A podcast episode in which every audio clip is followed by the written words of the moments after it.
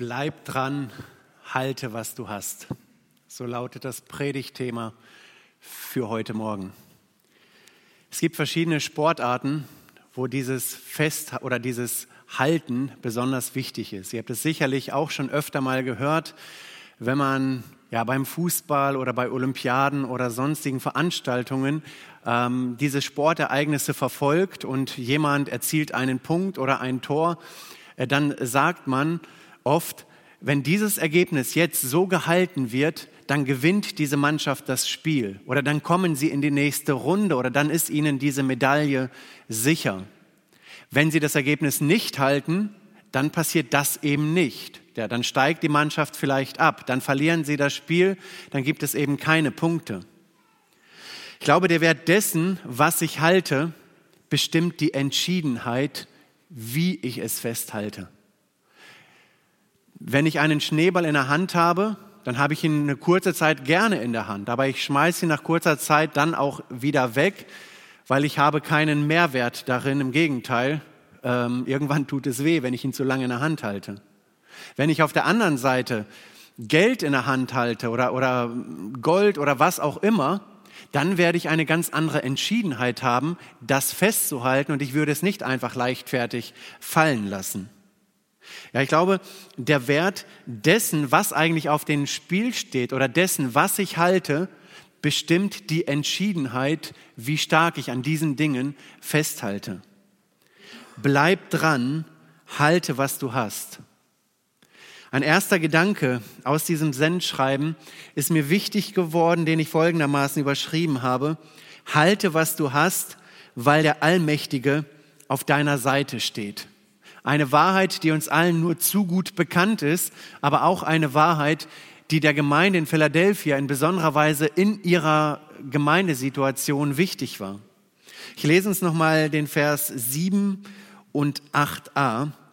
Da heißt es, dem Engel der Gemeinde in Philadelphia schreibe, das sagt der Heilige, der Wahrhaftige, der da hat den Schlüssel Davids, der auftut und niemand schließt zu und der zuschließt und niemand tut auf. Ich kenne deine Werke. Siehe, ich habe vor dir eine Tür aufgetan, die niemand zuschließen kann. Ja, diese Gemeinde in Philadelphia lag in der, im Westen der heutigen Türkei und es war eben eine, eine Stadt, ja, die eben nicht so optimal gelegen war. Es gab Erdbeben, es gab äh, für die Gemeinde verschiedene Verfolgungen immer wieder. Und da Gemeinde zu bauen, war eben nicht einfach. Ähm, viele Personen haben immer wieder die Gemeinde verlassen, ähm, aus vielleicht wegen, wegen Erdbeben oder auch anderen Gründen. Wann die Gemeinde gegründet wurde, wie sie gegründet wurde, das ist uns nicht überliefert. Aber wenn wir über die Gemeinde Philadelphia nachdenken, dann fällt zunächst einmal der Name auf. Philadelphia, der Name des Ortes. Und dieser Name, er sagt einiges über diese Gemeinde aus, wie wir noch sehen werden. Ja, Philadelphia bedeutet so viel wie Bruderliebe und ähm, das ist das, was die Gemeinde erlebt hat. Ja, halte, was du hast. Jetzt stellt sich die Frage, was haben Sie als Gemeinde gehabt?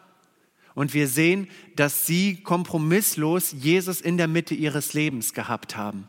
Ja, es sind also Menschen, die eine ganz bewusste Entscheidung für Jesus Christus getroffen haben, die bewusst ja in ihrer Sündhaftigkeit erkannt haben, dass sie so vor Gott nicht ja leben können, dass ihr Leben so keinen Bestand hat, dass die Ewigkeitsfrage für sie eben nicht geklärt ist. Und diese Menschen, sie haben ganz bewusst Jesus in ihr Leben eingeladen und haben von Gott neues Leben bekommen, haben den Heiligen Geist in ihr Leben bekommen. Und das, was sie bekommen haben, diese Ewigkeitshoffnung, Gott selber in ihnen, das sollen sie jetzt um jeden Preis festhalten, wie wir noch sehen werden. Aber bevor es jetzt um das Festhalten geht, gibt äh, Jesus ihnen erstmal mit auf den Weg, äh, oder, oder erstmal eine Art Grundlage mit auf den Weg, damit es eben nicht mit dem Appell anfängt, was zu tun ist, wo man dann quasi wieder auf Werke bauen kann, sondern die Grundlage muss stimmen und auf der Grundlage soll dann festgehalten werden. Und eine erste Grundlage sind eben die Worte, die Jesus selber ihnen zuspricht.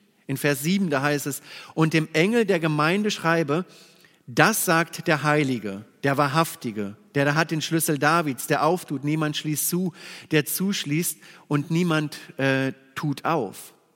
Also Jesus Christus, Gott selbst, sagt über sich, ich bin der Heilige. Also der Heilige schlechthin. Heiliger, besser, vollkommener geht es überhaupt nicht. Der Heilige, vor dem die sündlosen Engel ja ihre, ihre Füße, ihren Körper, ihr Haupt bedeckt haben und gerufen haben in Jesaja 6, Vers 3, Heilig, heilig, heilig ist der Herr Zebaoth, alle Lande sind seiner Ehre voll.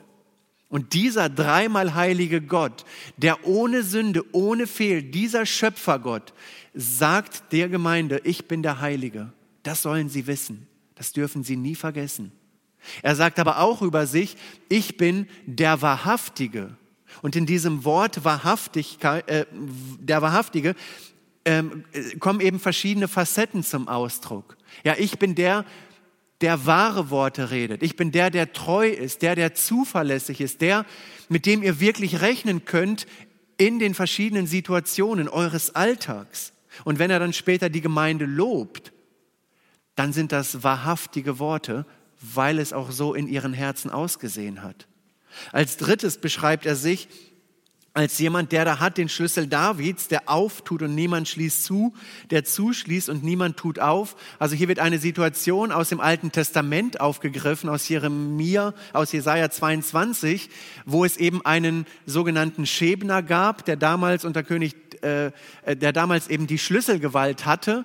Und dieser Schebner, der hat treulos gehandelt, eigenmächtig gehandelt. Er hat nicht geschaut, was dient dem eigentlichen Ziel, was dient dem Volk, was bereitet Gott die Ehre. Und diese Schlüsselgewalt wurde ihm genommen und wurde einem Eliakim gegeben. Ich lese uns die Stelle aus Jesaja 22. Und zu der Zeit will ich rufen meinen Knecht Eliakim, den Sohn Hilkias und will ihm dein Amtskleid anziehen und ihn mit deinem Gürtel gürten und deine Herrschaft in seine Hand geben, dass er Vater sei für die, die in Jerusalem wohnen und für das Haus Juda. Und jetzt, und ich will die Schlüssel des Hauses Davids auf seine Schulter legen, dass er auftue und niemand zuschließe, dass er zuschließe und niemand auftue.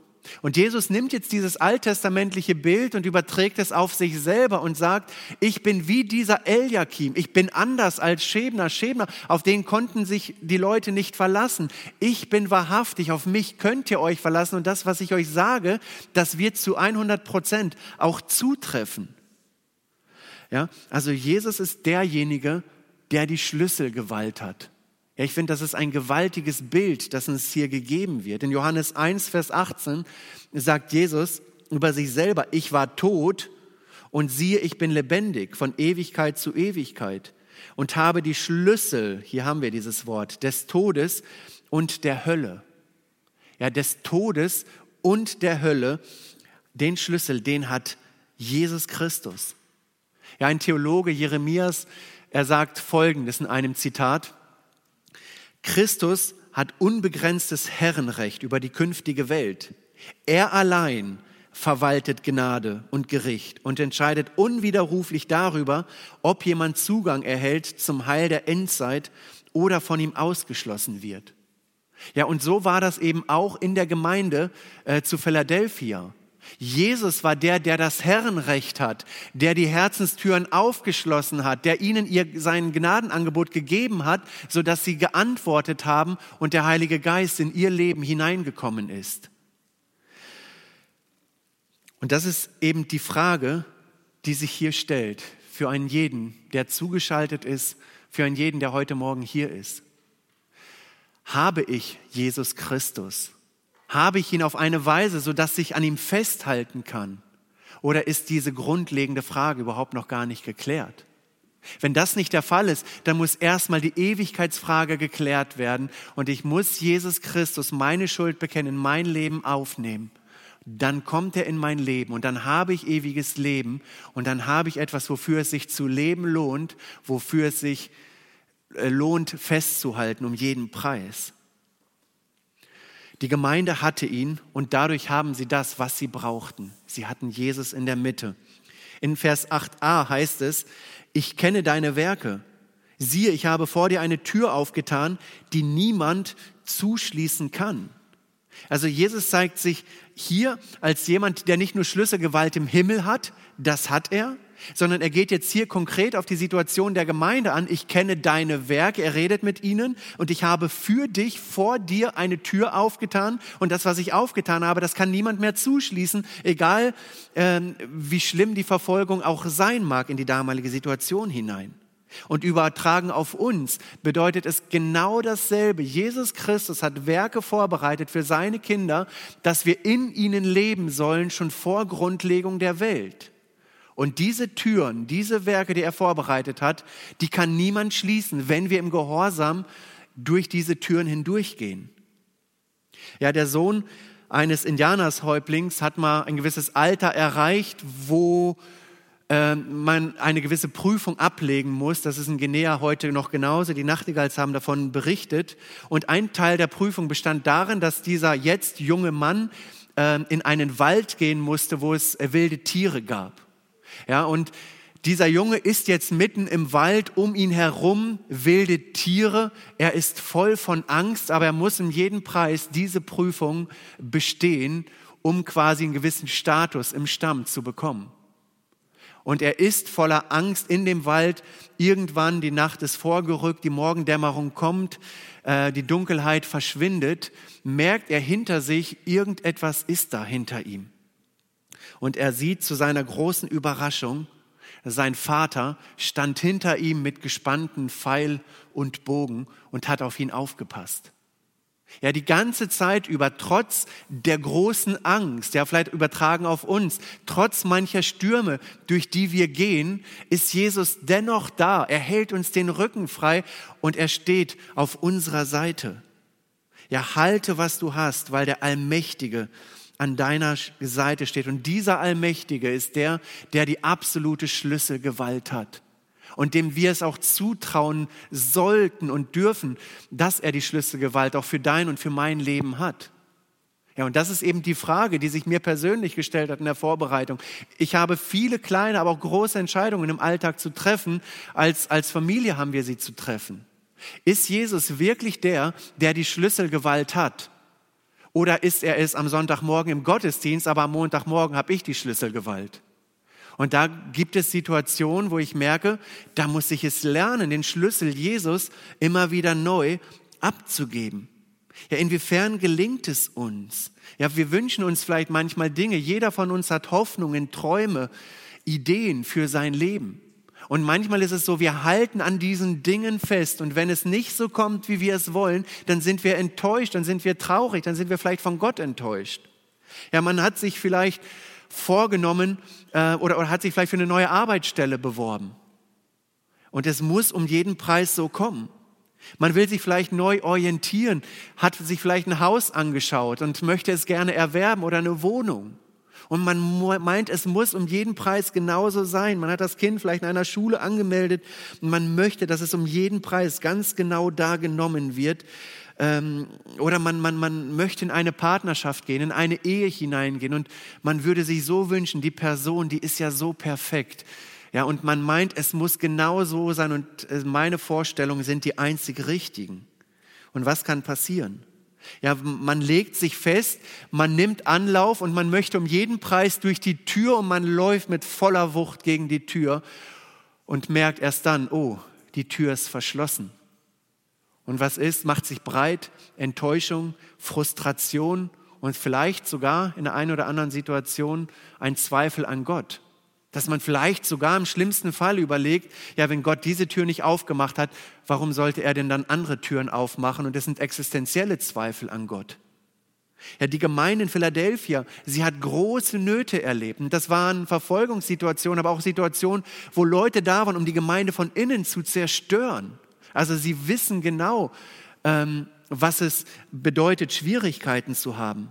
Aber trotzdem bin ich überzeugt, haben sie diesen Blick gehabt, dass Gott ungeachtet der Umstände als der Heilige, als der Wahrhaftige, als der, der die Schlüsselgewalt hat, an ihrer Seite steht und sie haben ihr persönliches Empfinden nicht über die Größe Gottes gestellt. Sie verzweifelten nicht an den Umständen, sondern trotzdem haben sie unbeirrt an Jesus Christus festgehalten. Und das ist die Ermutigung und auch der Appell aus dem Text heraus. Ja, und das ist das, was Jesus ihnen mitgibt, bevor er nachher sagt, halte, was du hast. Es lohnt sich, weil der Allmächtige auf unserer Seite steht, wenn wir ihn denn in unserem Leben haben. Ja, wenn ein Schiff in Not gerät und, und das Wasser schwappt über, kommt ins Boot hinein, was passiert? Wir sind automatisch, wäre ich panisch, ich würde Lebensangst haben. Aber wenn ich dann zum Kapitän gehen würde und sehen würde, der Kapitän, er hat das Ruder in der Hand. Er sagt zu mir, Gerd, du brauchst keine Angst zu haben. Es ist alles in Ordnung. Es ist gar nicht so ein großes Problem, weil ich das Ruder in der Hand habe. Ich hätte vielleicht immer noch Angst, aber ich wäre auf jeden Fall innerlich beruhigt und ich könnte dem Kapitän die Sache abgeben. Er weiß, was er tut. Und auf diese Weise wünsche ich uns dieses Dranbleiben, dieses Festhalten, weil Gott die Kontrolle über Wind und Wellen hat. Ein zweiter Gedanke, halte, was du hast, weil deine Kraft nicht ausreicht. Ja, es heißt hier in 8b bis 10, denn du hast eine kleine Kraft und hast mein Wort bewahrt und hast meinen Namen nicht verleugnet. Siehe, ich werde einige schicken aus der Versammlung des Satans, sie sagen, sie seien Juden und sind es nicht, sondern sie lügen. Siehe, ich will sie dazu bringen, dass sie kommen sollen und zu deinen Füßen niederfallen und erkennen, dass ich dich geliebt habe, weil du mein Wort von der Geduld bewahrt hast, will ich dich bewahren vor der Stunde der Versuchung, die kommen wird, über den ganzen Weltkreis zu versuchen, die auf Erden wohnen. Wie wird die Gemeinde beschrieben? Das ist die einzige Gemeinde, die keinen Tadel hat. Und schaut mal, wie sie beschrieben wird, denn du hast eine kleine Kraft. Ja, wenn das ausreicht, um den Herrn wohlgefällig zu sein, dann ist das doch mal ein ganz veränderter Blick, den wir hier bekommen. Ja, vielleicht haben, wie ich schon gesagt habe, Geschwister die Gemeinde verlassen wegen Erdbeben, anderen Sachen. Ja, vielleicht waren einfach die Spannungen in irgendeiner Weise zu groß.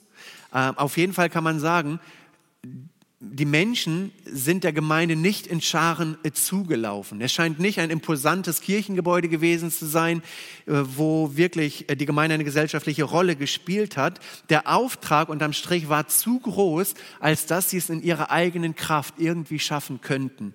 Das wird deutlich.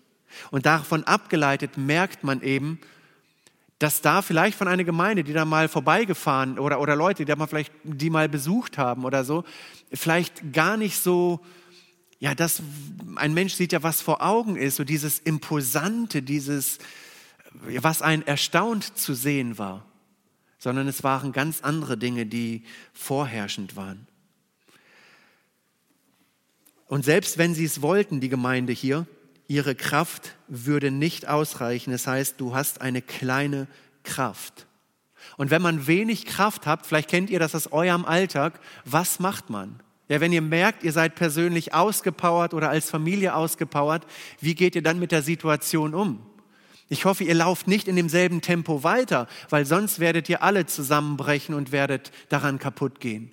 Ja, ich hoffe, dass wir uns dann, wenn die Kraft nicht da ist, dass wir uns dann hinsetzen, dass ich dann beispielsweise mit meiner Frau spreche und sage, ich merke, unsere Kraft ist nicht da. Lass uns gut überlegen, wie wir die Kraft einteilen. Lass uns vielleicht hier ein paar Abstriche machen, aber lass uns das um jeden Preis beibehalten und lass uns hier einfach für die Zukunft überlegen, wie wir mit verschiedenen Situationen umgehen wollen. Und das müssen wir alle machen. Wir müssen unsere Kräfte einteilen, um den Alltag vernünftig meistern zu können. Ja, das Bewusstsein der kleinen Kraft in Philadelphia hat die Gemeinde, bin ich überzeugt, demütig vor Gott gemacht. Und sie standen auf einmal da und, haben es wahrscheinlich auch immer wieder gemerkt, was ist das, was wir Gott schon bringen können? Gott ist so viel größer, so viel souveräner und besser, ja. Und so haben sie sicherlich immer wieder vor Gott kapituliert und haben alles in die Hände Gottes gelegt und haben gesagt, Herr, mach du. Wir kommen mit unserer Kraft nicht weiter voran. Du hast eine kleine Kraft. Wenn wir eine kleine Kraft haben, dann stellt sich die Frage, wie gehen wir mit dieser Kraft um? Und das ist das, was mich wirklich angesprochen hat in der Vorbereitung. Das ist mir so wirklich wie Schuppen von den Augen gefallen. Hier heißt es, wofür sie sie gebraucht haben. Und hast mein Wort bewahrt und hast meinen Namen nicht verleugnet. Ja, das war das, was die Gemeinde im absoluten Kern, im Wesentlichen ausgemacht. Ja, der Heilige Geist, er durfte in ihrem Leben wirken. Er hat den Platz bekommen, den er braucht und er hat durch das Wort Gottes immer wieder neu zu ihnen gesprochen. Ihre Werke, wie gesagt, sprangen vielleicht nicht sofort ins Auge. Ähm, aber Jesus in ihrer Mitte war ihnen genug. Und das ist das, was mich fasziniert. Und das ist eine so starke An Anwendung für mich. Ja, wir setzen oder wir neigen dazu, wir Menschen in uns selber ganz stark auf Methoden oder auf Programme zu setzen. Es gibt für sämtliche Gruppen mittlerweile irgendwelche Kirche. Kirche für alte Leute, Kirche für junge Leute, Kirche für Familien und so weiter. Man hat irgendwelche Programme, irgendwelche Ideen, versucht das umzusetzen. Ähm, man möchte vielleicht auch tolle Programme innerhalb einer Gemeinde aufsetzen und ich bin dankbar für all die Programme, die wir haben, sei es Entdeckerwochen und Camps und verschiedene Gruppen in der Gemeinde und praktische Bereiche und geistliche, also, also Verkündigungsbereiche in diesem Sinne. Praktische Bereiche sind auch Verkündigungsbereiche, nur auf eine praktischen Art. Ja, und wir setzen auf diese ganzen Dinge, ähm, und das ist gut so, das sollten wir weiter tun. Aber im Kern einer jeden Sache muss das Bewahren des Wortes Gottes sein. Ähm, das ist elementar. Und ich glaube, wir Menschen, wir kommen schnell an unsere Grenzen. Ich merke das. Und wenn wir dann anfangen, auf uns selbst zu schauen, und das kam in diesem Gedicht, in dem Poetry Slam gut äh, zur Geltung, dann, wird auf, dann werden wir auf einmal lieblos. Dann sehen wir auf einmal nur noch das, was auf uns herum ist, aber wir lassen nicht von Gott uns zeigen, äh, was dran ist, was er eigentlich möchte ja, dann werden wir merken, dass wir in uns selber ungeduldig sind. Ja, und wenn ich dann aus mir heraus mit meinem, mit meinen Kindern umgehe, dann wird Ungeduld äh, bei rumkommen, weil meine Kraft nicht ausreicht. Ja, in meiner Kraft wird meine Liebe irgendwie endlich sein und ich werde dann irgendwie nur noch auf meine Weise lieben. Ja, ich soll vielleicht meinen Kindern, nein, nicht vielleicht, ich soll meinen Kindern das Evangelium lieb machen und ich versuche es jetzt in meiner Kraft und jetzt setzen wir uns hin, aber ich bin selber nicht in einer Abhängigkeit zu Gott. Dann wird das drei, vier Tage gut gehen, aber ich werde keine Kontinuität hineinbekommen. Meine Kraft reicht nicht aus. Deshalb brauchen wir alle die Kraft Gottes in unserem Leben, dass wir vor Gott immer wieder neu kapitulieren und sagen, ich kann das nicht, Heiliger Geist, bitte wirke du durch mich, dass ich in deiner Kraft geduldig mit meinen Kindern sind, auch wenn sie mir wieder auf den Kopf rumtanzen, auf der Nase rumtanzen, dass ich die Kinder mit deiner Liebe liebe, dass ich meine Frau mit deiner Liebe liebe ähm, und so weiter. Ja, halte, was du hast weil deine Kraft nicht ausreicht. In Sacharja 4, Vers 6, da heißt es so schön, es soll nicht durch Herr oder Kraft geschehen, ja, sondern durch meinen Geist geschehen, spricht der Herr Zebaoth. Das ist der Ansatz. Ja, wenn ich schwach bin, dann hat Jesus Christus oder der Geist in mir die Möglichkeit, stark zu sein. Aber dann gilt es auch, äh, äh es zuzulassen, seine Stärke sichtbar werden lassen. Aber diese Stärke zeigt sich nicht im Tun und im Schaffen. Das ist eine Auswirkung vielleicht. Aber sie zeigt sich zuallererst an dem, wie es in meinem Herzen aussieht und wie ich ihn, den Heiligen Geist, in meinem Herzen wirken lasse. Und wenn ich ihn wirken lasse, dann wird auch eine Frucht entstehen, die dann auch in den Werken sichtbar ist. Ja, sie, weil sie im Wort geblieben sind, haben sie als Gemeinde unglaublich viel in ihrem Leben richtig gemacht. Und das ist das, was wir lernen können von dieser Gemeinde. Ja, sie haben hier eine, es hat eine dreifache Folge. Sie haben den, den Namen Jesu nicht verleugnet.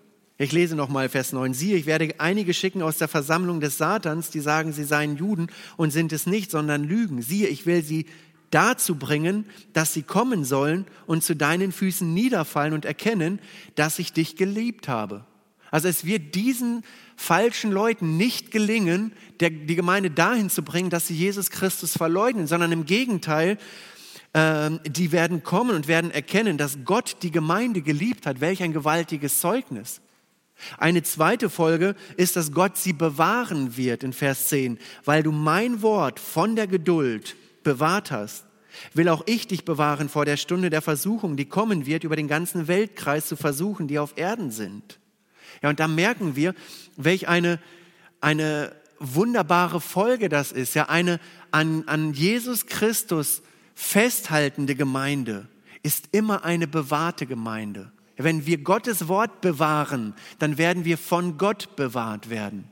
Und die dritte Folge ist eben, ähm, dass diese jüdischen Synagogenmitglieder in die Gemeinde kommen werden und sie werden vom Evangelium überzeugt und werden Jesus Christus als ihren Herrn und Heiland in ihrem Leben einlassen und werden von Gott neues Leben bekommen. Welch ein wunderbares Zeugnis, welche wunderbare Folge von Menschen, die im Wort Gottes zu Hause sind oder ja, die das bewahren. Ja, eine kleine Ursache könnte man meinen. Ja, ein kleines Buch, eine kleine Ursache sollte man meinen. Aber welche gewaltigen Auswirkungen hat das Wort Gottes auf ihr Leben? Ich habe ein Beispiel gelesen, ähm, das soll sich im April 1991 begeben haben. Ein in Flammen aufgegangenes Moskitonetz hat im Norden Birmas Teile der Stadt Mektila in Schutt und Asche gelegt. Die in der Hauptstadt Rangoon erscheinende offizielle Tageszeitung meldete am Dienstag den Tod von 20 Menschen. Das Inferno habe mehr als 25.000 Einwohnern der Stadt äh, obdachlos gemacht. Ein Moskitonetz hatte Auswirkungen für eine ganze Stadt. Ein anderes Beispiel, ich denke mal, das ist erdacht, äh, da heißt es, es fehlte ein Nagel, das Hufeisen ging verloren. Ohne Hufeisen humpelte das Pferd. Das Pferd humpelte und der Kommandant kam ums Leben, die Kavallerie wurde zerschlagen, die Armee flüchtete, der Feind kam in die Stadt, hatte kein Erbarmen mit den Gefangenen, alles nur, weil es in der Schmiede keine Nagel gab. Ja, ziemlich weit hergeholt wirkt es, aber das Prinzip, hoffe ich, wird deutlich. Kleine Ursache, große Wirkung. Ja, und da ist die, die Frage, die sich mir persönlich stellt und die ich euch genauso stellen möchte. Ja, gibt es diese kleinen Ursachen auch in eurem Leben, wo man vielleicht anfängt, kleine Kompromisse einzugehen? Wo man sagt, Mensch, das Gebet am Morgen, die Bibel lese, das ist ja nur wie so ein kleiner Hufeisen. Ich bin doch am Sonntagmorgen dabei und ich bin doch unter dem Wort Gottes, ich kriege Impulse mit auf den Weg und ich, ich lebe ja dann die ganze Woche. Vielleicht höre ich mir unterwegs sogar noch mal irgendwann in der Woche eine Predigt an. Reicht doch fürs Familienleben, äh, gemein, äh, fürs, fürs Glaubensleben oder Familienleben oder was auch immer. Ja, vielleicht ist es die Bibel- und Gebetsstunde. Kleine Ursache, große Wirkung. Ich meine, euch braucht das nicht. Ich weiß nicht, ob irgendjemand vielleicht hier ist, der noch nie auf einer Bibel- und Gebetsstunde war. Ich möchte euch ermutigen. Ja, das wirkt vielleicht wie so ein kleiner Nagel im Hufeisen, aber das hat gewaltige Auswirkungen für mein und für dein Glaubensleben. Wenn wir da Kontinuitäten reinbekommen, bekommen wir Gottes Wort in unser Leben hineingesprochen und wir haben auf einmal Schwarzbrot, äh, wo wir, wo wir merken, es verändert uns im Laufe der Zeit. Ja, was sind diese kleinen Dinge? Ja, ganz praktisch gefragt für das Eheleben. Ja, wann hast du, wann habe ich das letzte Mal mit meinem Ehepartner gebetet? Ja, wo sich beide Christen nennen. Ja, es gibt in Ehen eine ganz, ganz, ganz große Gebetslosigkeit, wo Ehepaare Monate, Jahre, vielleicht sogar Jahrzehnte in einer Gemeinde sind und sie einfach nicht zusammen beten. Und dann kommen Nöte, dann kommen Schwierigkeiten in die Familie hinein und man ist erschreckt. Ach weh, wie kann es zu diesen Schwierigkeiten kommen? Wir waren doch in der Gemeinde, wir standen doch auf der Liste. Ja, vielleicht liegt es daran, dass man keine geistliche Einheit war, dass es nicht gelungen ist, zusammenzuwachsen zu Christus hin. Und wie will man dann gemeinsam halten? Jeder hält für sich so ein bisschen, was er hat. Ja, ich möchte uns ermutigen. Es sind oft diese kleinen Dinge und oft haben wir uns an Dinge gewöhnt, Dinge zu tun oder Dinge nicht zu tun. Und wenn du vielleicht hier bist und verheiratet bist und vielleicht in diesem Jahr noch nicht ein einziges Mal mit deinem Ehepartner gebetet hast, dann ist die Anwendung aus der Predigt heraus, geh nach Hause und bete mit deinem Ehepartner. Heute. Wenn nicht, dann war die Predigt vergeblich. Dann war der Gottesdienst vergeblich. Was bringen die ganzen Worte, wenn, wenn das nicht auch irgendwo Folgen hat? Ich möchte uns ermutigen, lasst uns lernen, geistliche Gemeinschaft zusammen zu haben und auch in Ehen, in Familien, mit Kindern zusammen. Kleine Ursache, große Wirkung. Und dann werden wir merken, unsere Kraft reicht nicht. Aber dann kommt der Heilige Geist und dann belebt er uns und dann stärkt er uns. Und dann sagt er, guck mal, wie gut das war. Guck mal, wie es euch zusammengeführt hat und er wird uns weiterführen, wenn wir im Gehorsam die Schritte gehen. Ein letzter Punkt, der mir wichtig geworden ist. Halte, was du hast, weil Gott, für, äh, weil Gott dich dafür belohnen wird. In Vers 11 heißt es, ich komme bald, halte, was du hast, dass niemand deine Krone nehme. Ja, dranbleiben lohnt sich. Ja, Jesus sagt, ähm, halte was das, dass niemand deine Krone nehme. Es ist ein Trost, aber es ist auch eine, eine Ermahnung äh, zugleich. Ja, zum einen, ich komme bald. Also es werden Schwierigkeiten in eurer Gemeinde auf euch zukommen, aber ich werde da sein. Ihr habt keine Angst, ich wirke. Ja, er war auch da, aber trotzdem nochmal dieser Zuspruch, ich werde in besonderer Weise äh, sichtbar sein und unter euch wirken. Aber auch dieses, ich komme bald, ähm, und werde euch zu mir holen. Ihr werdet mich sehen von Angesicht zu Angesicht und werdet niederfallen, werdet anbeten, eine ewige Gemeinschaft mit ihm und werde euch dann den Siegeskranz geben. Das Schönste kommt noch. Es lohnt sich festzuhalten. Halte, was du hast. Ein Gerd Meyer, ein Theologe und Ausleger, er sagte mal so schön, was du hast, ist genug. Hier muss nicht nachgelegt werden, nicht vervollkommnet werden. Jesus treibt die Seinen nicht von Rekord zu Rekord. Was du hast, reicht aus, um die Krone zu empfangen. Und wenn wir Jesus im Leben haben, dann haben wir den Heiligen Geist. Und dann reicht es aus, dass er uns in seine Wahrheit führt. Wir brauchen nicht noch tausend andere Dinge, sondern er in mir hilft, dass ich das Wort bewahre, hilft, dass ich das Gebet betone und vieles mehr. Ja, ein ermutigender, aber auch ein ernstlicher Ruf Jesu. Das, was festgehalten wird, kann auch losgelassen werden. Ja, und so kann es eben passieren, dass man keinen Siegeskranz bekommt.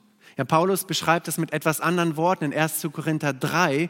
Lass uns mal die Verse lesen. Da heißt es, wenn aber jemand auf den Grund baut, Gold, Silber, Edelsteine, Holz, Heu, Stroh, so wird das Werk eines jeden offenbar werden. Der Tag des Gerichts wird es, an den, wird es ans Licht bringen. Denn mit Feuer wird er sich offenbaren.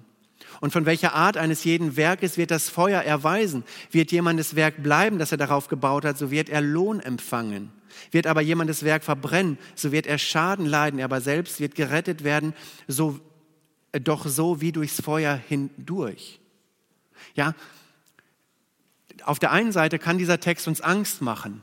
Ach weh, was bleibt denn am Ende? Auf der anderen Seite, da wo Jesus der Herr ist, macht dieser Text Mut und sagt, ja, gepriesen sei der Herr, es ist ein wunderbares Erbe, das er für uns vorbereitet hat.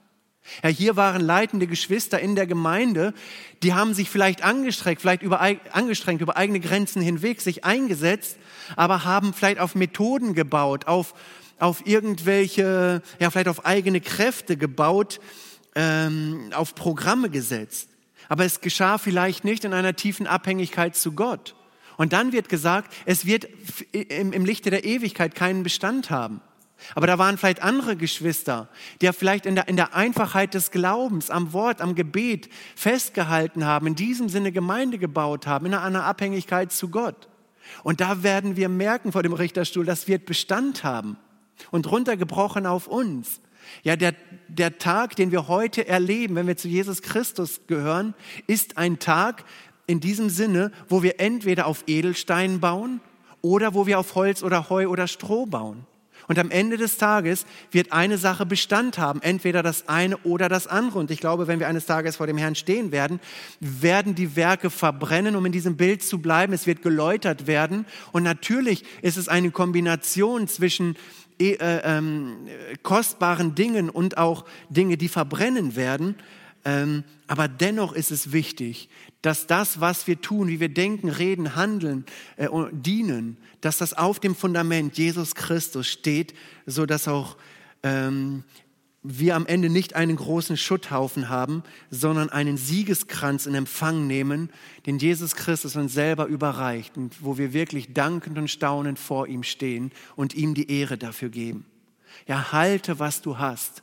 Ja, bleib beim Kern. Verlauf dich nicht in irgendwelchen Nebensächlichkeiten, sondern bleib beim Eigentlichen. Und wenn wir dranbleiben, dann finden wir zum Ende hin einen dreifachen Zuspruch. Wer überwindet, den will ich machen zum Pfeiler in dem Tempel meines Gottes. Ja, hier wird ihnen Sicherheit zugesprochen. Ja, Sicherheit, das, was der Gemeinde am meisten gefehlt hat, das spricht Gott ihnen hier zu. Ihr werdet ein Pfeiler sein, eine Säule sein, absolute Festigkeit, Stabilität. Da wird es keine Erdbeben geben, die alles erschüttern wird, das alles erschüttern wird, sondern ich bin die Konstante Ja, ihr werdet zum Pfeiler in dem Tempel meines Gottes. Und dann dieser Zuspruch der Beständigkeit und er soll nicht mehr hinausgehen.